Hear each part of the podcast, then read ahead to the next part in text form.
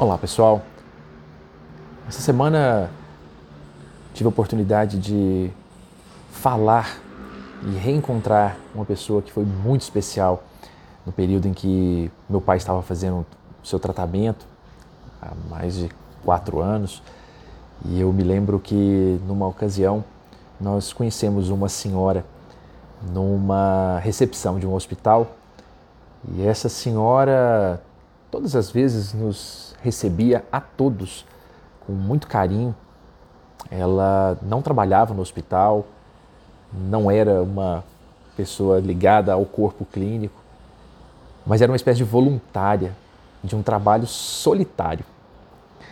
Ela ia às recepções de hospitais, não sei quais exatamente, e conversava com as pessoas.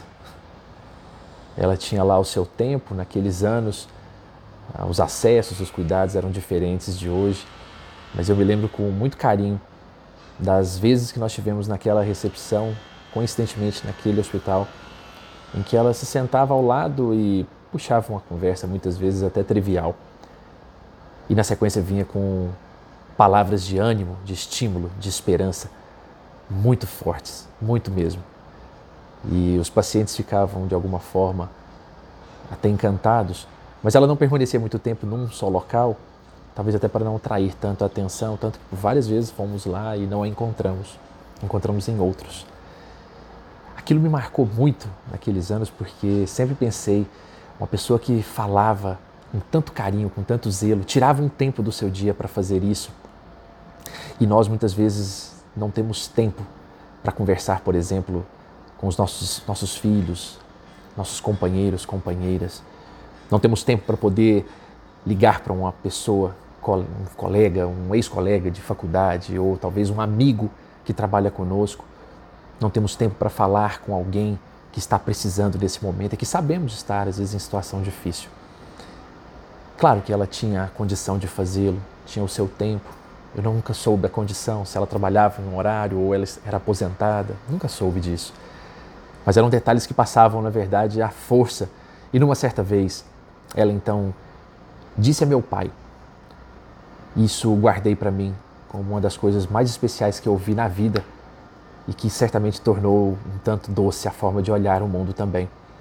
Quando meu pai, agradecendo a ela pela maravilhosa conversa, leve, sem pressões, sem cobranças, mas no sentido de aproveitar o dia de não se não ficar ansioso pelo dia de amanhã e nem sofrer pelos enganos cometidos no dia de ontem.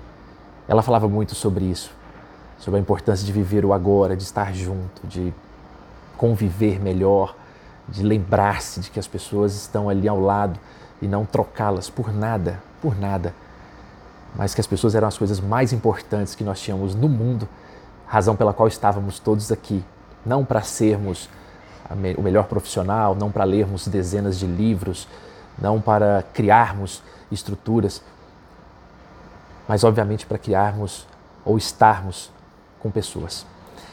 E ao falar isso, ela disse então, certa vez, quando meu pai agradecido perguntou a ela né, se ela, na verdade, né, com aquela força toda, ele achava que ela tinha condição de tirá-lo daquele senso que muitas vezes tomava conta, né, de tristeza, de angústia, e ela então disse para ele: Não, seu Júnior, eu não vou tirá-la.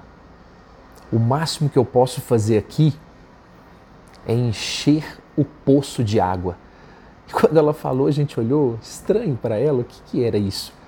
Quando então ela nos disse que quando nós entrávamos no momento duro da existência, era como se estivéssemos num fundo poço e de lá não tinha como sair.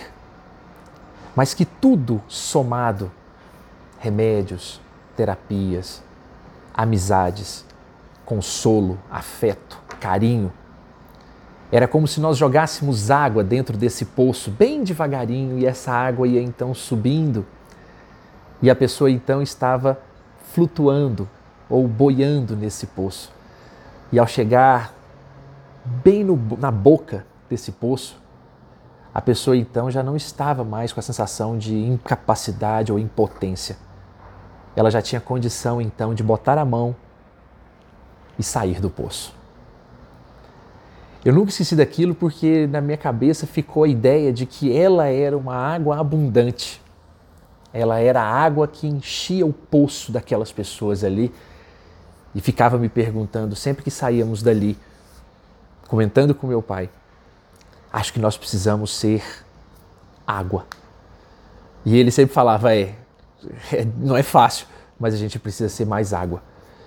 Então, o doce de leite de hoje deixa esse recado muito mais do que sermos doces como doce de leite, é para que tenhamos, obviamente, não percamos a oportunidade, tenhamos a tranquilidade de jorrarmos água para que as pessoas que estão muitas vezes num buraco, no poço, elas possam simplesmente sair dali. E ao sair, ao chegar perto, não serão necessariamente, não seremos nós que as tiraremos dali. É o esforço, é o empenho, mas aí ela consegue de forma muito mais intensa. Aquilo que parece um sentido muito figurado, na prática, é derramarmos um pouco do nosso amor, como por exemplo Jesus dizia: né? dessa água que eu der, não voltará a ter sede. O Mestre sabia o poder que era entregar um tanto de amor, de afeto, de atenção e de carinho. Possamos fazer isso sempre em nossas vidas, sendo água para alguém, e, obviamente, tenho certeza de que nós também receberemos água, água que há de matar a nossa sede. Um forte abraço a todos, fiquem com Deus.